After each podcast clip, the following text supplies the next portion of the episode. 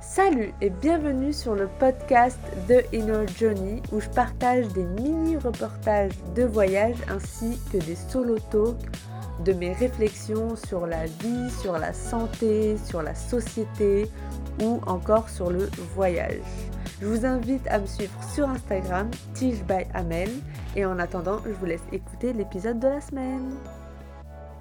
Hello, hello, j'espère que vous allez bien. Bienvenue dans ce nouvel épisode de podcast où je vais vous raconter euh, ma retraite de méditation Vipassana que j'avais faite en 2018 en Inde.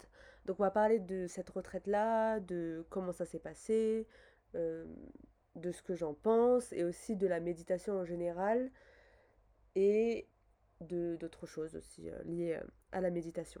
Voilà.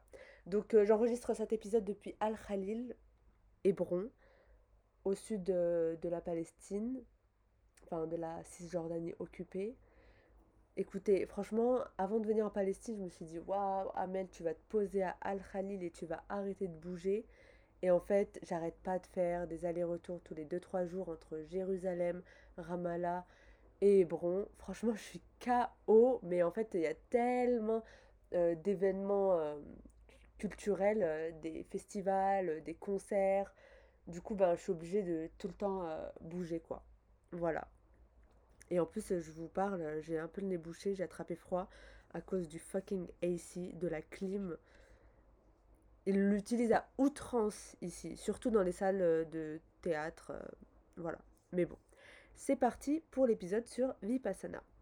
Alors déjà, il faut savoir que moi et la méditation, ce n'est pas euh, love at first sight. Hein. J'ai pas archi kiffé la méditation, j'avais du mal en plus. Je sais que j'ai plein euh, de membres du programme Tige qui me disent Ah, j'ai trop du mal à me mettre à la méditation et tout. Et, euh, et j'en parle en fait dans le, dans le programme pour essayer de vous guider au maximum. Mais c'est vrai que c'est pas easy easy et je le sais très bien. Après, ça va vraiment dépendre de la constitution ayurvédique. Quand on a beaucoup de vata comme moi, c'est vrai que rester assise euh, avec un mental super développé qui est en boucle, c'est assez compliqué. En fait, il faut juste trouver euh, le type de méditation qui va nous convenir. Euh, tout le monde ne va pas aimer la méditation assise, voilà, sans, sans rien faire. On peut faire ça en mouvement, à travers différentes pratiques, la danse, la capoeira, comme vous voulez quoi. Enfin bon, bref, tout ça pour vous dire que j'ai mis du temps avant de me mettre à la méditation en fait pure et dure. Moi j'ai commencé par le yoga, donc ça a été une très bonne mise en bouche parce que du coup je méditais à travers les postures, donc c'était très bien. Ensuite, euh, petit à petit, je crois que c'est en 2020, pendant le Covid en fait, je me rappelle, voilà. Pendant le Covid, je me suis dit, bon, bah on est bloqué à la maison, je vais méditer tous les matins. Et alors, je peux vous dire que ça a été un struggle, ça a été archi difficile de me mettre à la méditation. Mon mental, il voulait pas, mais je me suis forcée jusqu'à ce que ça devienne une seconde nature. De toute façon, le mental, il est comme ça. Dès que vous voulez mettre en place une nouvelle habitude, il va vous bloquer, il va tout faire pour vous arrêter, même si cette, euh, cette nouvelle habitude, elle est très bonne pour vous. Hein. Le mental, il n'en a rien à faire. Nouvelle habitude égale menace. Donc, du coup, j'ai persisté et j'en ai fait une habitude. Et au bout d'un moment, je, ne pouvais pas commencer ma journée sans méditer, quoi.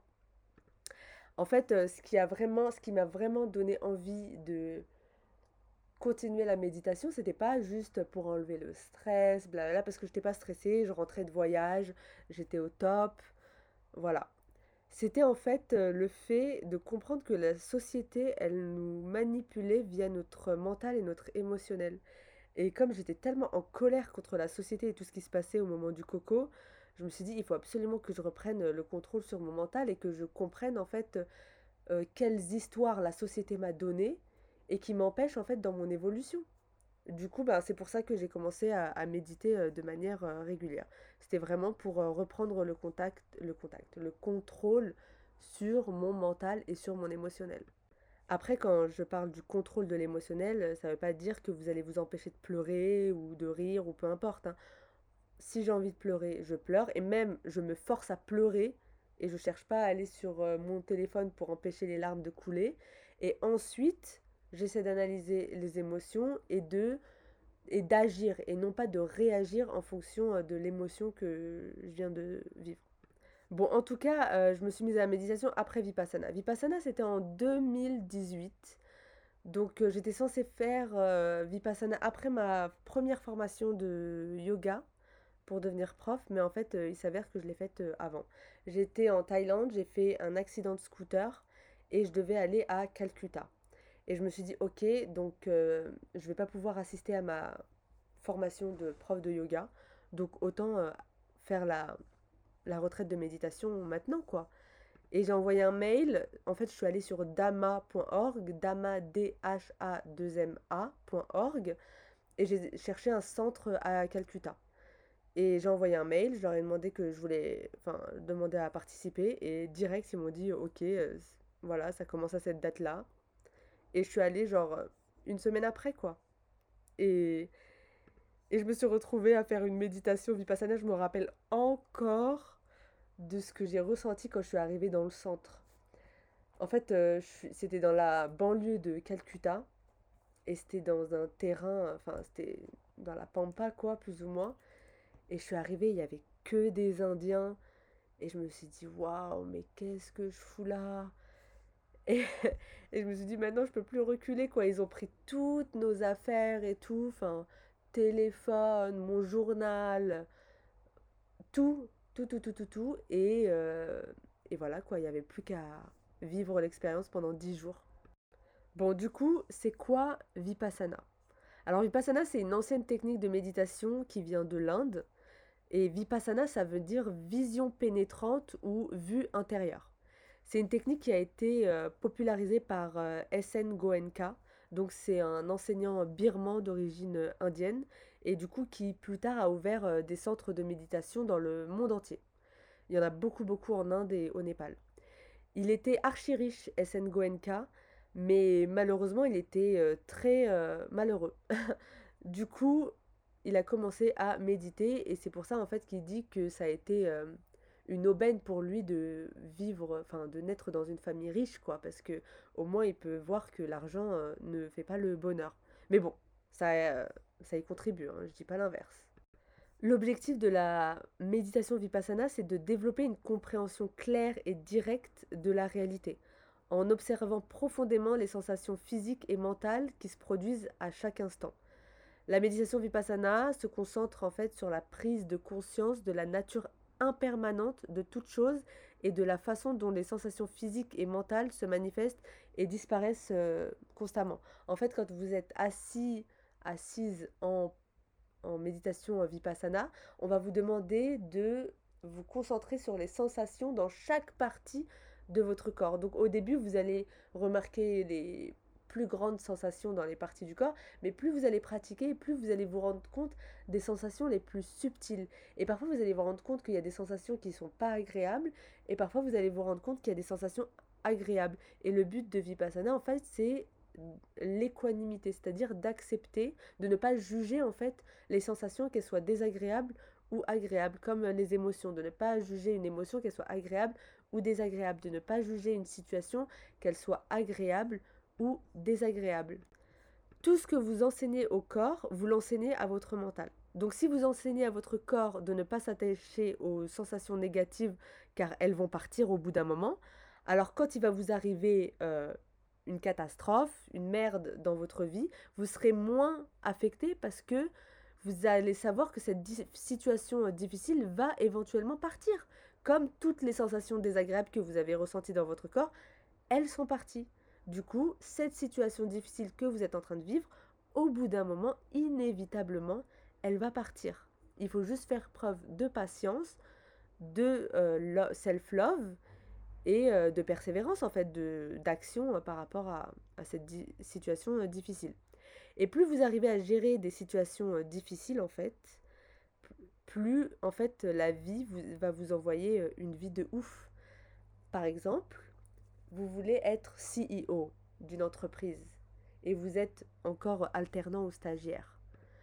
Dieu, il va pas vous envoyer le métier de CEO direct, même si vous le voulez là maintenant. Parce qu'en fait, est-ce que vous êtes prêt, prête à avoir les responsabilités d'un ou une CEO CEO, désolé. Je suis mixed up avec l'English et le French. Donc en fait, il faut se préparer. La vie ne vous envoie que ce que vous êtes prêt à gérer. Voilà. Comment s'organise la retraite Vipassana Donc ça dure 10 jours. Si vous voulez faire une retraite Vipassana, vous êtes obligé de faire la retraite de 10 jours en premier. Après, une fois que vous avez fait la retraite de 10 jours, vous pouvez faire 3 jours. Mais la première, c'est obligatoirement 10 jours. Donc en fait, ça se passe en trois phases. Il y a la première phase Anapana. Donc en fait, euh, vous allez juste euh, vous concentrer euh, sur votre respiration. Ils vont vous demander de de vous concentrer en fait sur les sensations que vous avez euh, au niveau des narines. Donc euh, vous observez le flux et le reflux de la respiration pour développer la concentration. Et donc ça, ça dure euh, trois jours à peu près. Ensuite vient la méthode Vipassana à partir du troisième jour. Donc une fois que la concentration est suffisamment développée, la méditation se concentre sur la prise de conscience de toutes les sensations physiques et mentales sans partialité, qu'elles soient agréables, désagréables ou neutres. Pendant la méditation, on peut parcourir mentalement différentes parties du corps pour observer les sensations qui s'y produisent. Donc ça, c'est la deuxième méthode. Et ensuite, la troisième méthode euh, qui est euh, les deux, trois euh, derniers jours, donc qui s'appelle Loving Kindness, Metta Bhavana. C'est une pratique en fait qui aide à surmonter les sensations ou les émotions les plus difficiles ça permet d'intégrer au niveau subconscient une perspective positive par rapport aux anciens schémas de pensée qui pouvaient vous saboter.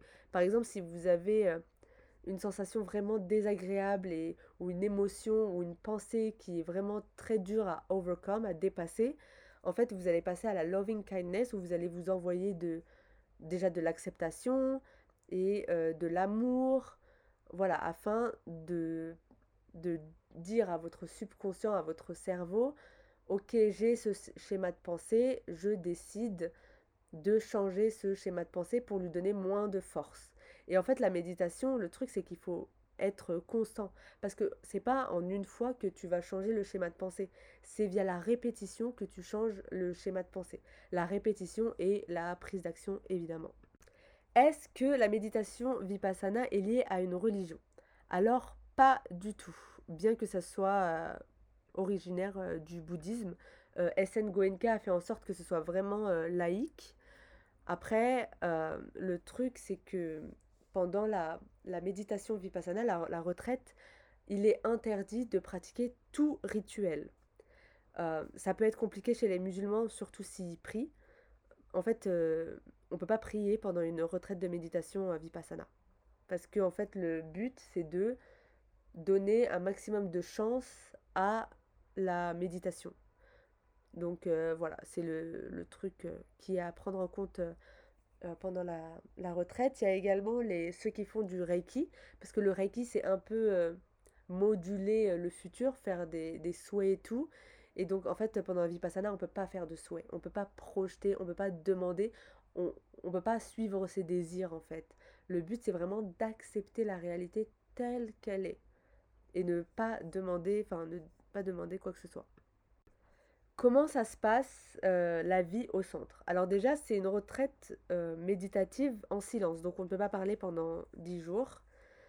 On ne peut pas regarder les autres participants dans les yeux, en fait, euh, pour ne pas faire de eye contact. Par contre, on a une espèce de nounou à qui on peut poser des questions si on a besoin de dentifrice ou si on se sent mal ou voilà, on peut euh, lui demander euh, ce genre de choses. On peut poser des questions aux enseignants également pendant quelques périodes euh, durant la, retraite. Mais voilà, sinon c'est en silence. On se réveillait tous les matins à 4h30 à peu près et on commençait à méditer vers 5h pendant 2 heures. Ensuite on avait le petit-déj, ensuite on reméditait, ensuite il y avait une pause, ensuite on reméditait, ensuite il y avait le déjeuner, ensuite on reméditait, Ensuite, il y avait une conférence de SN Goenka sur, euh, sur ses enseignements qui était génial. Franchement, j'absorbais ces enseignements. Il, a, il en a fait un livre, donc euh, je suis sûre que vous pouvez trouver euh, un livre de SN Goenka sur tous les teachings, tous les enseignements qu'il a fait. Et je recommande totalement. Et ensuite, on reméditait un peu et on dormait vers 21h. Et franchement, j'étais KO. Hein j'avais beau ne rien faire, j'étais KO. Le truc qui était bien dans le centre de Calcutta, c'est qu'il y avait un grand, un mini parc, un grand jardin, et du coup on pouvait marcher et tout, et c'était vraiment cool quoi. Mais sinon, euh, il n'y avait pas grand chose à faire, j'avais pas de livres ou quoi que ce soit. Euh, concernant la nourriture, c'était végétarien. Euh, très simple, très basique, du riz, légumes, chai, et franchement c'était suffisant, hein, j'avais pas besoin de plus manger. J'ai entendu des gens se plaindre qu'il n'y avait pas assez à manger et que les infrastructures elles étaient pas géniales et tout. En fait, je pense que ça dépend du centre où on va. Moi personnellement à Calcutta, c'était très bien, j'avais une chambre solo, confortable. J'avais, euh, la nourriture c'était amplement suffisant pour moi, donc euh, voilà, c'était pas mon expérience à moi. Bon, évidemment, passer dix jours en silence à méditer, euh, ce n'était pas simple. Je pense que c'était une des expériences les plus difficiles de ma vie. le silence en soi, c'était pas grave, j'avais pas de problème à ne pas parler, ça, ça allait très bien. du coup, ça a vraiment fertilisé mon imagination. Par contre, rester assise toute la journée à me confronter à mon mental et à devoir arrêter constamment les films que je me faisais pour revenir au corps, ça je vous jure, ça m'est KO les gars. Franchement, j'étais fatiguée parfois je me disais mais c'est bon, je vais suivre mon imagination, je vais me faire des films, je vais m'imaginer à Bora Bora, je sais pas quoi et euh, mais bon, à, chaque fois ils vont te, te rappeler, te dire ah reconcentre-toi sur ton corps, blabla. Euh, Donc euh, non, c'est pas une expérience très très facile. Moi, j'avais pas d'attente en y allant. Et c'est vrai que on était genre à peu près 70 chez les filles et je crois 100 chez les hommes, un truc comme ça. Non, peut-être 40 chez les filles et 100 chez les hommes. On est séparés, hein, hommes et femmes séparés. Et je sais qu'il y a plein de gens qui sont partis au fur et à mesure des jours. Surtout le premier et deuxième jour, il y avait énormément de gens qui sont partis. Et après, euh, voilà quoi. Moi, je me suis dit, Amel, soit tu pars avant le troisième jour, soit tu restes jusqu'au bout. Voilà. Et je suis restée jusqu'au bout. Euh, je me suis dit, voilà, c'était une expérience une fois. Il faut absolument que, que je la finisse. J'ai aussi entendu parler euh, d'expériences négatives de certains Européens, d'Occidentaux. mais ça, je pense que ça doit être dû à l'état mental euh, précédant le, la, retraite. Hein. On ne peut pas aller et s'attendre à ce qu'une retraite de méditation pendant 10 jours sans parler va être euh, positive si on a des problèmes, euh, des difficultés mentales et émotionnelles. C'est pas possible en fait. Parce que le silence et se retrouver face à ses, à ses pensées et ses émotions, c'est archi difficile. En fait, une retraite de méditation, ça convient pas à quelqu'un qui a vraiment des gros soucis euh, de ce côté-là, quoi. Et donc, c'était pas mon cas, moi, ça allait, euh, donc euh, voilà. La retraite ne va pas vous guérir. ça ne m'a pas guéri, ça m'a juste enfin permis d'avoir plein d'autres effets positifs, quoi. Par exemple, quand je suis sortie de la médita enfin, de la retraite, j'étais archi imaginative sur ce que je voulais pour la suite de ma vie. J'avais plein d'idées. J'étais vraiment, j'étais coupée du monde en fait et coupée des réseaux sociaux. Et du coup, bah, je, me, je ne me comparais plus du tout. Et il y avait tout qui était possible en fait. Il y avait plus de limites. Et donc, c'était comme ça que je me sentais. Je me sentais vraiment euh, très très heureuse hein, à la fin de, de la retraite. Voilà, c'est vraiment le sentiment euh, que j'avais. Par contre, j'étais épuisée de la méditation et j'ai arrêté de méditer pendant plusieurs mois parce que vraiment ça m'avait traumatisé de méditer euh, pendant 11 heures par jour, quoi. Bon, sinon, c'est quoi le but de la méditation vipassana et de la méditation en général? Bon, comme je l'avais dit, le but de la méditation vipassana, c'est de ne pas juger les situations et de rester neutre. Voilà, donc euh, ça, vous n'entrez pas dans le, dans le statut de victime quand il vous arrive quelque chose de négatif. En fait, ce qui est, est. Euh, dans Vipassana aussi, il n'y a pas de désir. Donc on se laisse porter par la vie, on arrête d'attendre des choses. Et c'est pour ça en fait euh, qu'on ne peut pas pratiquer d'autres rituels comme je vous le disais précédemment. Sauf qu'en fait on est des êtres de désir, donc il y a forcément des désirs qui vont venir. Mais le but de Vipassana, c'est de ne pas avoir d'attente par rapport à ces désirs. Et le but en fait de la méditation Vipassana et de la méditation en général, c'est d'arrêter les histoires qu'on se raconte sur nous-mêmes et sur les situations, euh, car on projette constamment ce qu'on peut faire dans le futur par rapport à ce qu'on a vécu dans le passé. Et aussi, on projette par rapport à nos traumas, à notre conditionnement euh, par la société, par notre entourage. Voilà, en fait, le but de la méditation, c'est d'arrêter les, les histoires qu'on se raconte. Parce qu'on se raconte toutes et tous des histoires. C'est un truc de fou. En fait, il faut euh, accepter que on ne connaisse rien et qu'on ne et qu'il y a une intelligence plus grande que nous qui sait exactement ce qui est bon pour nous et ce qui est bon pour les autres et pour l'équilibre euh, de l'humanité. C'est ça en fait. Quel type de méditation je pratique Alors personnellement, je fais surtout de la méditation vipassana pour, euh, créer une connexion avec mon corps, mais je fais aussi des demandes à Dieu en fait. Donc euh, c'est un mix euh, des deux. je demande de plus en plus à Dieu, surtout depuis que j'ai rencontré Melissa, une Mexicaine ici. Elle demande tout le temps, elle me dit Amel, il faut que tu fasses des demandes spécifiques. Et, et, oui, du coup, je, je demande parce qu'en fait, Dieu, il répond à toutes les demandes. Vraiment à, toutes. C'est un truc de ouf.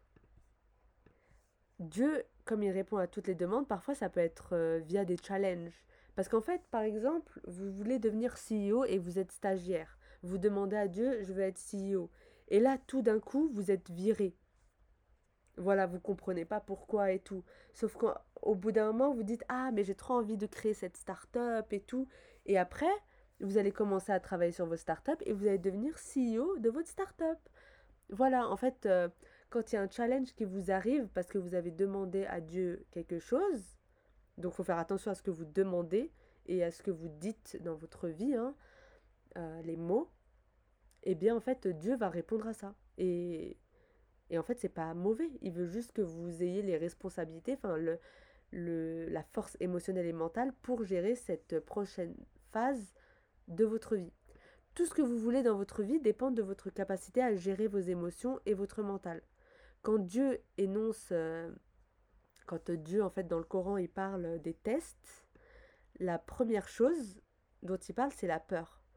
Et donc on sera en premier testé, challengé sur notre capacité à gérer nos peurs, nos émotions et notre mental. Ce sont les plus grands tests. Et Dieu dit aussi qu'il n'y a pas un test qu'on ne peut pas surmonter. Donc peu importe ce qui vous arrive comme challenge, vous avez les capacités pour euh, le gérer.